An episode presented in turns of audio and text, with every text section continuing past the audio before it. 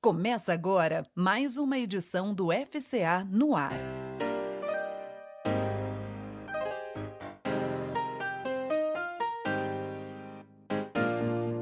FCA no ar. Uma visão espiritualista sobre a nossa existência.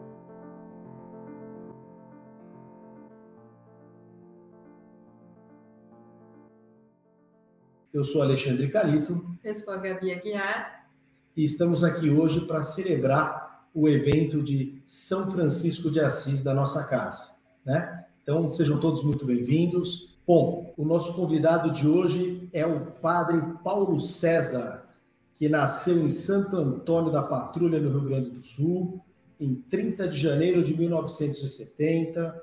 Desde pequeno já se preocupava com os animais. Ele é vigário paroquial da paróquia Santa Terezinha do Menino Jesus, em Campo Grande. É autor do livro O Despertar da Compaixão e é formado em filosofia, história e teologia. Padre Paulo, muito obrigado pela presença antes de, de tudo. Apresentei corretamente o Padre Paulo? Boa noite, queridos irmãos, paz e bem. Só vou corrigir ali, é Campo Bom, é Rio Grande do Sul. Ah, Campo Bom. Campo Bom. Então, queria saudar a todos os que estão aí nos bastidores, a Bruna, que fez o contato comigo, e a Gabi e o Alexandre, né? E toda a casa espírita. Fico muito, muito lisonjeado, muito feliz por esse convite e saber que vocês estão começando né, hoje esse projeto. E, então, eu fico muito feliz e desejo que dê muitos frutos, com certeza vai dar né, com toda certeza. E vai abrir mais ainda o coração do ser humano para a compaixão aos animais. Obrigado, padre. A gente também fica muito feliz né, de, de poder ter esse intercâmbio entre as religiões. Né? É muito importante para que a gente crie esse ambiente. Né? É, padre, para a gente começar o nosso bate-papo, eu queria que o senhor sanasse uma curiosidade que muita gente tem. Né? A gente, a gente uhum. vive num mundo cheio de atrativos, de liberdades, e aí eu pergunto, por que ser padre atualmente? De fato, né, Alexandre, o mundo tem muitos caminhos. Havia uma canção no grupo de jovens que eu nunca me esqueço. A letra era: é, No mundo existem caminhos demais. Você chora, você ri, mas nem sempre é feliz. Eu não sou cantor, então eu deixo só a letra mas eu achei a letra assim, assim sempre muito profunda e me tocou muito mesmo.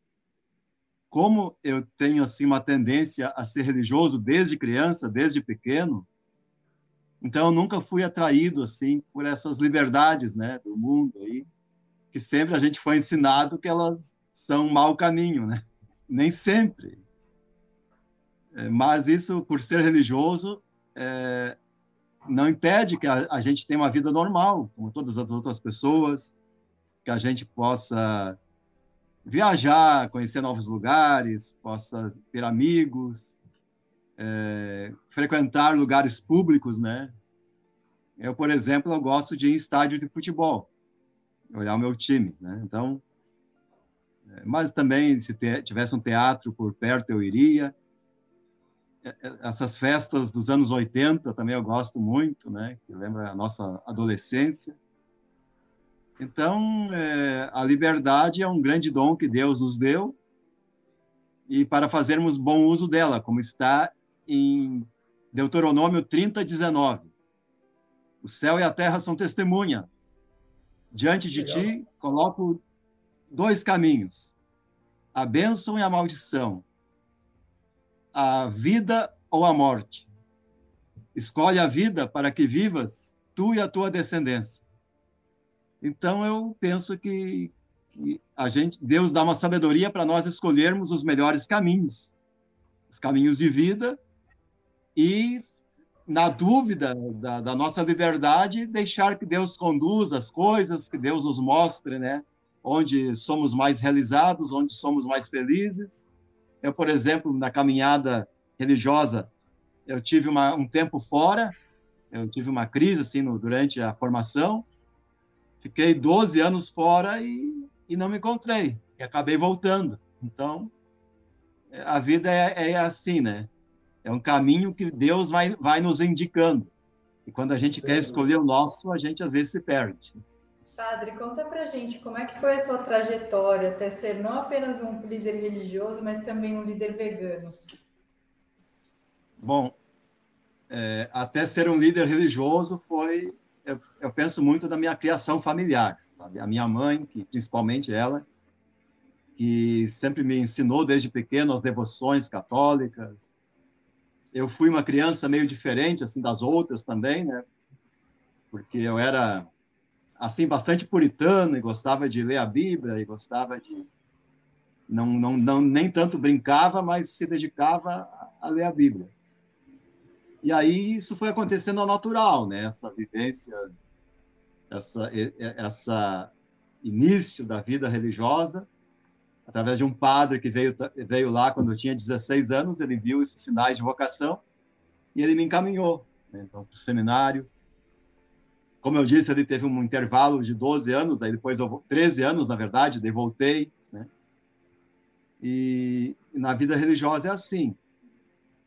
Mesmo lá quando eu estive afastada, afastado da vida da, do seminário, aí eu trabalhava numa escola como professor, tudo que tinha de coisa religiosa lá, eles me procuravam. E eles né?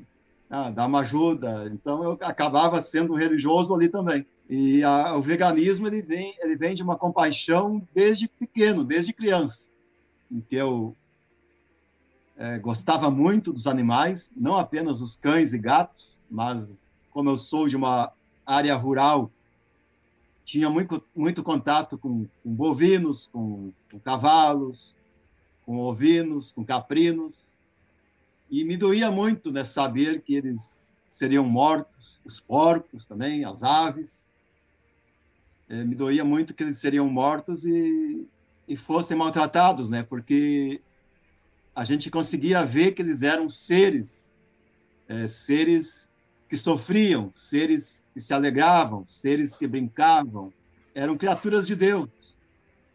Mas como eu fui educado assim desde pequeno numa cultura muito utilitarista, de consumo de carne, e nunca imaginava ouvir falar em vegetarianismo e veganismo, eu penso que ali na minha infância, adolescência e juventude, é, vinha no inconsciente esse, essa, isso que atinge o inconsciente coletivo, né? de que os animais eles são para nosso alimento. Sem carne, a gente não vive, que sem leite, a gente não tem ossos fortes. E também pelo pela motivo de socialização, de se encontrar, de se sentir incluído, porque aqui tudo é motivo para fazer churrasco, né?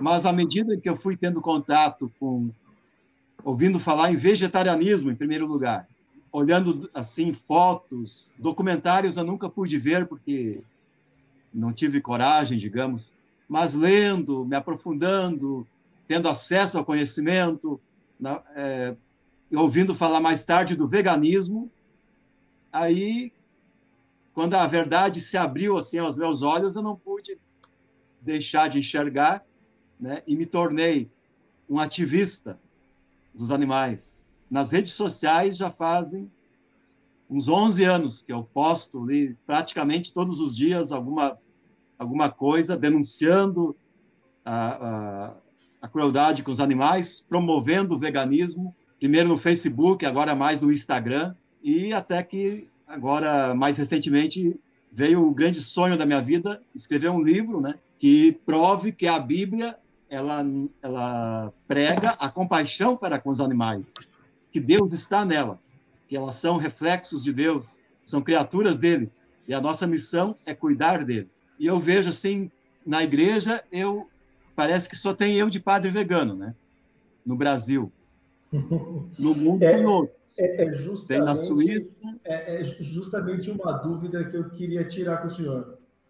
Uhum. Que, com sinceridade, padre, a, a Igreja Católica como instituição, ela está aberta a refletir sobre essa questão dos animais?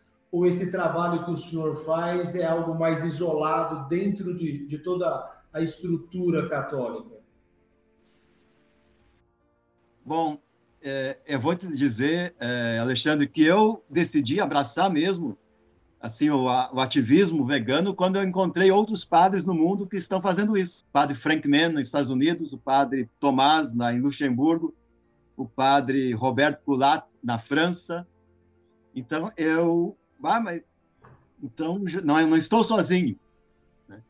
E aí, claro que a gente vive na assim a teologia católica, que é muito baseada em Santo Tomás de Aquino, que vem do pensamento de Aristóteles, ela prega uma hierarquia entre os seres e ali e nisto nós seres humanos poderia, é, poderíamos em tese fazer bem uso dos animais como alimento como utensílios né? mas existem outras correntes teológicas como São Boaventura que é franciscano ele diz que o intelecto ele é importante mas ele deve estar submetido ao coração e à emoção.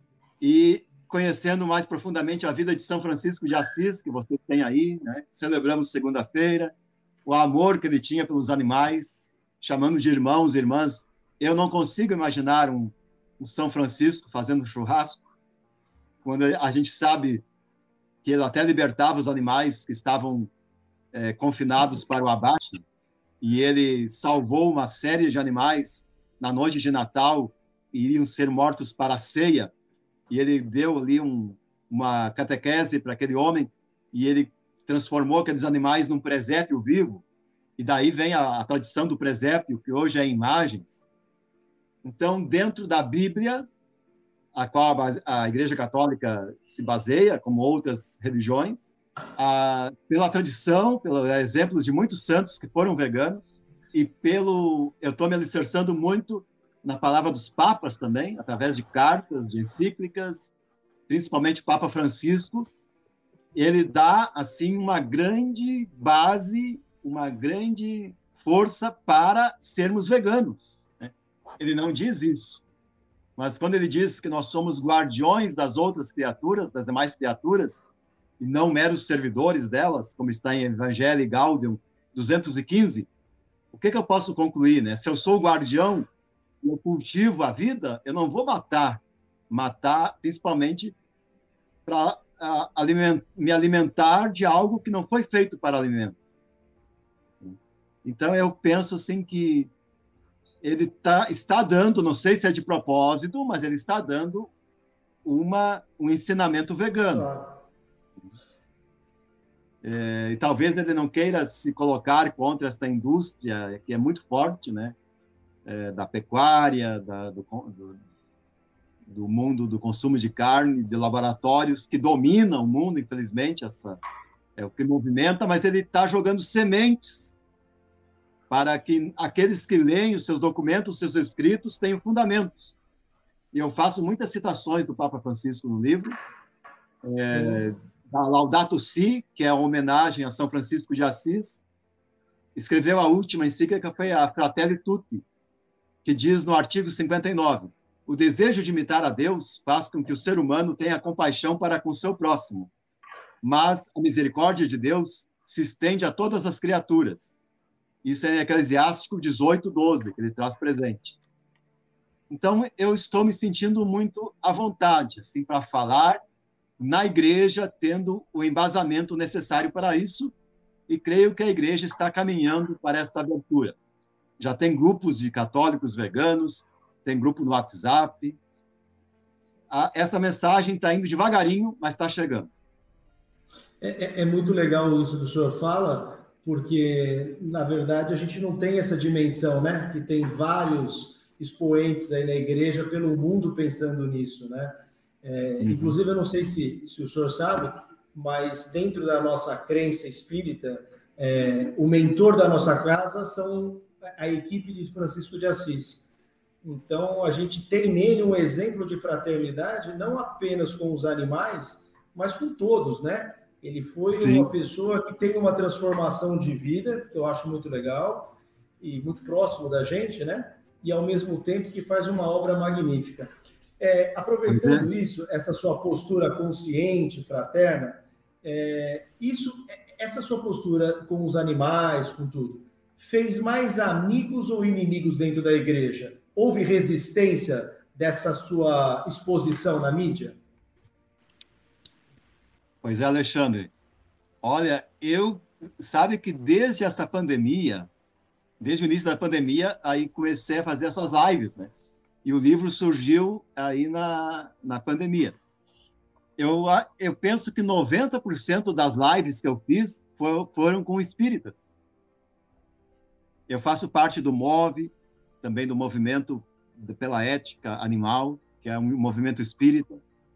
Então, eu, eu fiz inúmeros amigos, estou fazendo inúmeros amigos e amigas é, no espiritismo porque a compaixão, essa a luta pelos animais, ela ela nos une, ela nos congrega e ela é universal. Em outras religiões também tem pessoas, tem representantes, tem no judaísmo, tem é, no, no hinduísmo, no budismo, que já são assim bem mais presentes, né? A palavra compaixão é mais conhecida, é mais vivida. Então eu estou eu sou muito aberto assim para para esse diálogo e para essa amizade, que é o que o Papa Francisco também nos pede, né? Ontem ele se reuniu com dezenas de representantes de várias religiões, ocidentais, orientais, para fazer um documento é, sobre o, os professores, o que a uhum. igreja antes fazia sozinha, né? Então agora o Papa ele está congregando, ele está sentando na mesa juntos, ele está se colocando no num nível de igualdade, né? Então, isso é muito bonito. Mas na Igreja Católica, digamos assim, no meio em que eu vivo, é, a, a inimigos eu penso que não que não arranjei, mas assim amigos se for embasar a amizade, como aqui, é muito em participar de churrascos, então eu, eu diminuí muito o meu número de amigos, né? Claro que não deu para perceber muito ainda, porque essa minha exposição tem sido recente, e com essa pandemia a gente não tem se encontrado muito. É, a gente fazia reuniões sempre, os padres, né? Eu não tive um feedback ainda é, dos padres, meus colegas, não houve críticas diretas a mim. Pode ser que nos bastidores tenha. O padre que convive comigo, ele é ele é carnista, né? Ele consome carne, mas ele me trata muito bem. Ele me respeita. Inclusive ele disse que eu tenho razão. E ele é, ele gosta de cozinhar e ele faz pratos aqui para mim veganos. Volta e meia a gente posta ali na, no, no Instagram. Mas até o momento eu não sofri nenhuma reprimenda assim da igreja. Muito bom. É, conta um pouco para a gente sobre o seu livro Despertar da Compaixão, que fala sobre o Velho Testamento dos animais agora. Pois é, então, como eu não acreditava nisso que está no inconsciente popular de que os animais foram feitos para serem comida e serem usados no trabalho forçado, e não aceitava interiormente que a Bíblia fosse usada para isso, porque isso está no inconsciente das pessoas mais simples, sem maldade, pessoas boas de coração. A minha mãe, que eu adoro, né? Ela dizia: "Deixa de ser bobo, rapaz. Eles foram feitos para isso. Quando ela matava uma galinha, eu ficava meio, meio é, perturbado. Ela dizia: eles foram, Deus fez para isso. Mas a gente ouve ainda os padres nas homilias dizerem isso, né? A gente vê muitas paróquias ainda é, leiloando animais, fazendo rifa. Todas praticamente fazem churrascos, eventos, meio frango, coisa ainda. Então, e rezando a missa, a gente ouve toda a Bíblia praticamente em três anos. Aí eu fui me, me espantando como tem passagens de compaixão animal, como tem passagens em que Deus se compara às demais criaturas, como tem passagens em que Deus compara tudo que é bom com os animais e compara tudo que é ruim e perverso com o consumo de carne. Eu fui me apercebendo disso. É necessário escrever um livro sobre isso Então, eu tomei a Bíblia e comecei a ler ela e pontuar desde o Gênesis e me surpreendi. São mais de 400 passagens de compaixão animal e de veganismo também. Muitas dizendo que o alimento deve vir da terra, a dieta de Daniel, Daniel, aquele grande profeta, a condenação de sacrifícios. Claro que tem passagens um pouco difíceis, né? Que parecem permitir, entre aspas, um consumo de carne. Mas aí nós temos que fazer um estudo aprofundado, entendermos o contexto e atualizarmos a palavra de Deus, porque ela só tem sentido sendo atualizada. E isso aprendi com o Papa Bento XVI. Tu não pode pegar uma passagem lá de 3 mil anos atrás e trazer para 2021. Tem que levar em conta o, o contexto e o progresso histórico, ético, científico, moral da humanidade. Então, nós fizemos tantos progressos. Apenas em 81, 1981, a ciência reconheceu que os animais têm ciência. Perfeito. A, ainda está para se descobrir o mundo marítimo e o nível de inteligência dos peixes. Tem, tem seres que ainda não conhecemos. Então, todas essas descobertas, descobrir que o animal tem emoções, ele deve já conduzir ao veganismo. Saber que os animais são feitos, são criaturas de Deus, já deve levar ao veganismo. Vendo o Gênesis, o plano de Deus, ele é vegano. No Gênesis 1, 29, 30, alimentação. Então, é fácil, para mim é tão, sabe, é tão uh, fácil aceitar esta verdade. Eu não entendo né, que se busque busquem argumentos de todo lado para sustentar algo que é insustentável. Padre, eu, eu, eu, eu, eu gosto até dessa colocação que o senhor faz, porque é algo que a gente conversa muito, né? A, a grande maioria é, é, não serve a Jesus, serve-se de Jesus, né? Então há uma Sim. customização da fé muitas vezes mesmo dentro da seara espírita, né? Eu pego aquilo que para mim é conveniente e descarto aquilo que é difícil, né? Se a gente pensar uhum. até nos mandamentos, está lá, não matarás. Não está, não matarás Sim. apenas humanos, né? Então, isso para a gente ser bem é, é, é, reducionista, né, na, na, na, questão.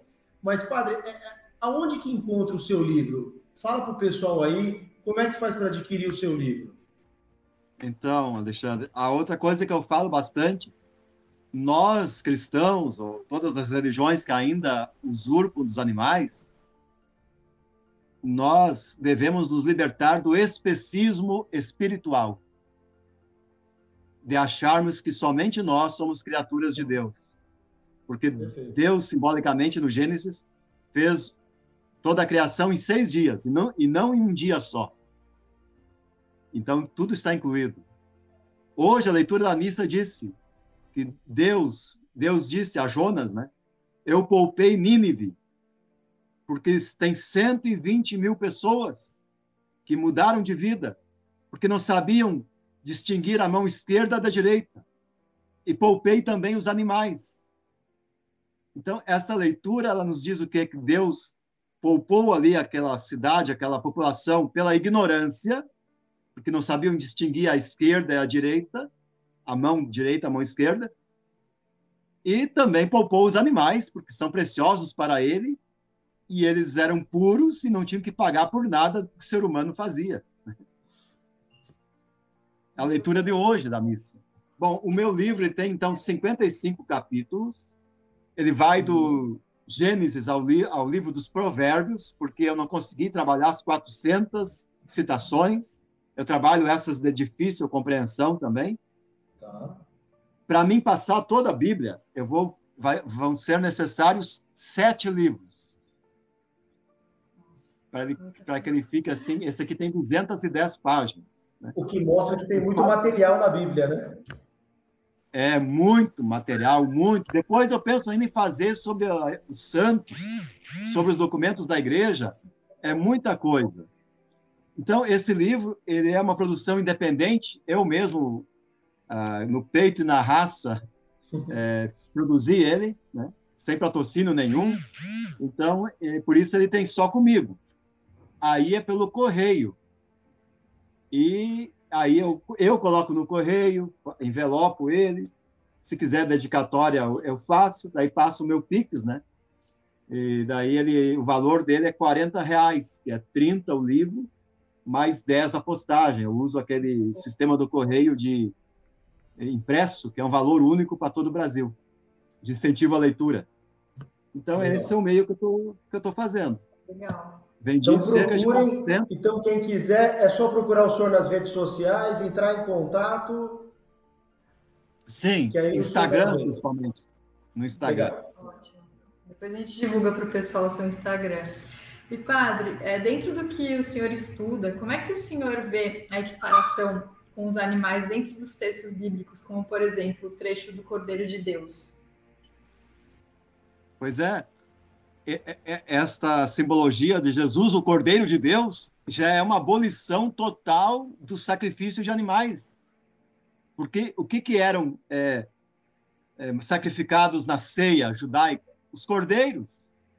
Naquele mandamento lá, instrução da saída do Egito, de fazer aquilo perpetuamente.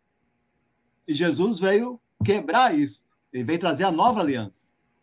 E nesta nova aliança não tem sacrifício por isso que nós, na fé católica, é, comungamos o corpo e o sangue de Cristo em pão e vinho, em trigo e uva, que são dois vegetais, porque não tem sofrimento, não tem sacrifício.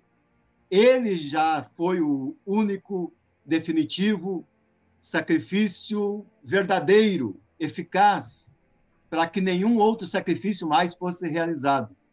Isso está na carta de Pedro além dessa simbologia do cordeiro, porque Jesus morreu às 15 horas, lá no templo, naquele mesmo momento, estavam sacrificando os cordeiros.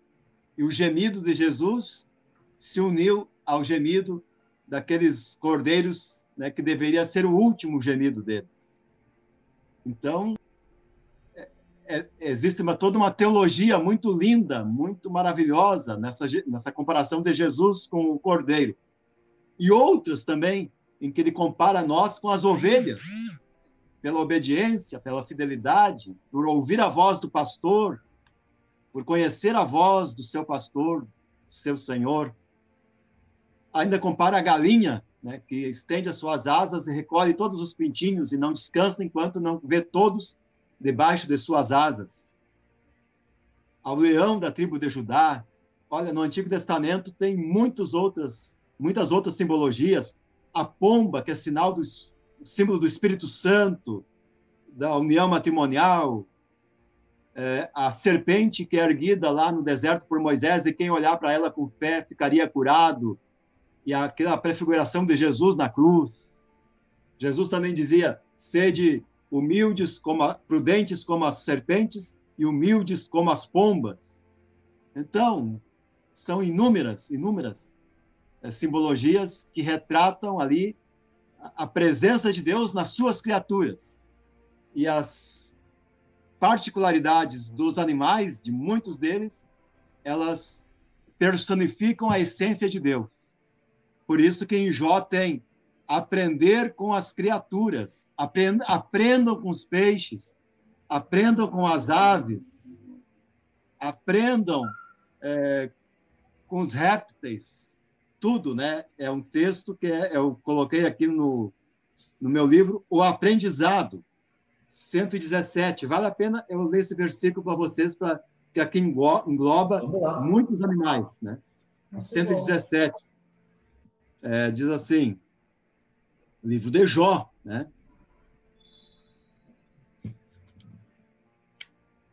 Pergunta, pois, aos animais da terra, eles te ensinarão e as aves do céu, e elas te instruirão. Fala aos répteis da terra, e eles te responderão. E aos peixes do mar, eles te contarão. Entre todos esses seres, quem não sabe que foi a mão de Deus que fez tudo isso? Ele que tem em mãos a alma de tudo que vive e o sopro de vida de todo o gênero humano. Esse texto, para mim, é, é, fundamental, que fala até das almas dos animais. Fala até das almas, que eles são seres criados por ele, que vêm dele e voltarão para ele. Bom, Padre Paulo, eu, eu, eu, bom, eu já acompanho o seu trabalho, né? Porque muitos dos nossos participam do GEDA, né? Que o senhor já teve a oportunidade de participar também. Eu até comentei que eu acho que faltam líderes como o senhor. Eu acho que há uma escassez de bons líderes religiosos no sentido de ter a fé, mas unir as pessoas, né? Trafegar pelas crenças de forma fraterna. Em cima disso, para a gente fazer uma pergunta final, né, por conta do tempo, é, eu queria que o senhor falasse um pouquinho como o senhor vê o futuro das religiões em relação aos animais, independente de crença, tá? Cada um na sua. Uhum. Mas como é que você vê o futuro dos animais perante o mundo religioso e se as religiões deveriam abrir as portas dos seus templos para os animais? até o Papa Francisco lançou essa encíclica que comentei no início, Fratelli Tutti, sobre a união das religiões, sobre a fraternidade universal. Eu acredito assim que as religiões, acredito na promessa de Jesus, que todos serão um, que tudo se unificará, né? que seremos um só povo, um só, um só rebanho e um só pastor. Acredito nisso, através do amor através do amor, da vivência, da compaixão, o mundo irá despertar para essa ciência de Deus, como está em Isaías capítulo 11. Então já estamos vendo sinais disso acontecendo, com os papas, né, não apenas o Papa Francisco, os anteriores a ele também começaram esse trabalho ecumênico, de diálogo interreligioso, de acolhimento do outro e de aprendizado. Vocês veem que eu não perco a minha identidade, né? O diálogo é e vocês também não. O diálogo é exatamente isso. Nós termos a nossa própria identidade e acrescentarmos conhecimento com o outro, enriquecermos-nos, né? O nosso coração, a nossa alma com a presença do outro. E isso acontece. Poxa vida, os espíritas eles são mais franciscanos que os católicos. É uma, é uma porque eu, nossa, toda vez que eu faço a live com o Espírito, tem aí uma imagem de São Francisco, tem um quadro. E no, no meio católico é difícil. É difícil, por isso que ele é um santo universal, que ele congrega a todos, né? Então, eu acredito que, que, que as religiões verdadeiras, elas despertarão para a compaixão animal. Se alguma religião não despertar para esse aspecto da criação de Deus, para mim ela perde a credibilidade. Ela perde o seu sentido. Eu encontro a compaixão animal no catolicismo dentro da Bíblia, como eu disse, testemunho de muitos santos e, e dos escritos. Não encontro muito no testemunho. Por quê? porque há essa esse como é que eu vou dizer esse fato de, de culturas absorverem a vida religiosa, o sentido religioso. É, acho que, acho que o senhor foi muito claro quando o senhor fala da vivência do amor, né? Acho que esse é o tem que ser o carro-chefe de todo cristão, independente de onde ele esteja inserido, né? Padre, infelizmente, o nosso horário é escasso.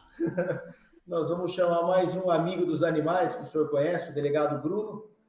E, então, a gente queria primeiro agradecer muito a, a sua forma gentil, prestativa de aceitar de imediato o nosso convite. Esperamos que um dia, quem sabe, o senhor possa vir fazer uma missa na nossa casa, é, conhecer pessoalmente. Para a gente foi uma honra, né, Gabi? Eu só tenho a agradecer. Foi muito bom poder muito aprender obrigado. mais, né, um pouco mais sobre o amor aos animais de um outro viés, um viés tão importante quanto esse. Muito obrigada mesmo, foi excelente, Padre. Obrigado. E lembrar a minha última mensagem: o plano de Deus é vegano. é vegano. Pablo, muito obrigado mais uma vez. Fique com Deus, bom descanso aí. Até a Obrigado. próxima.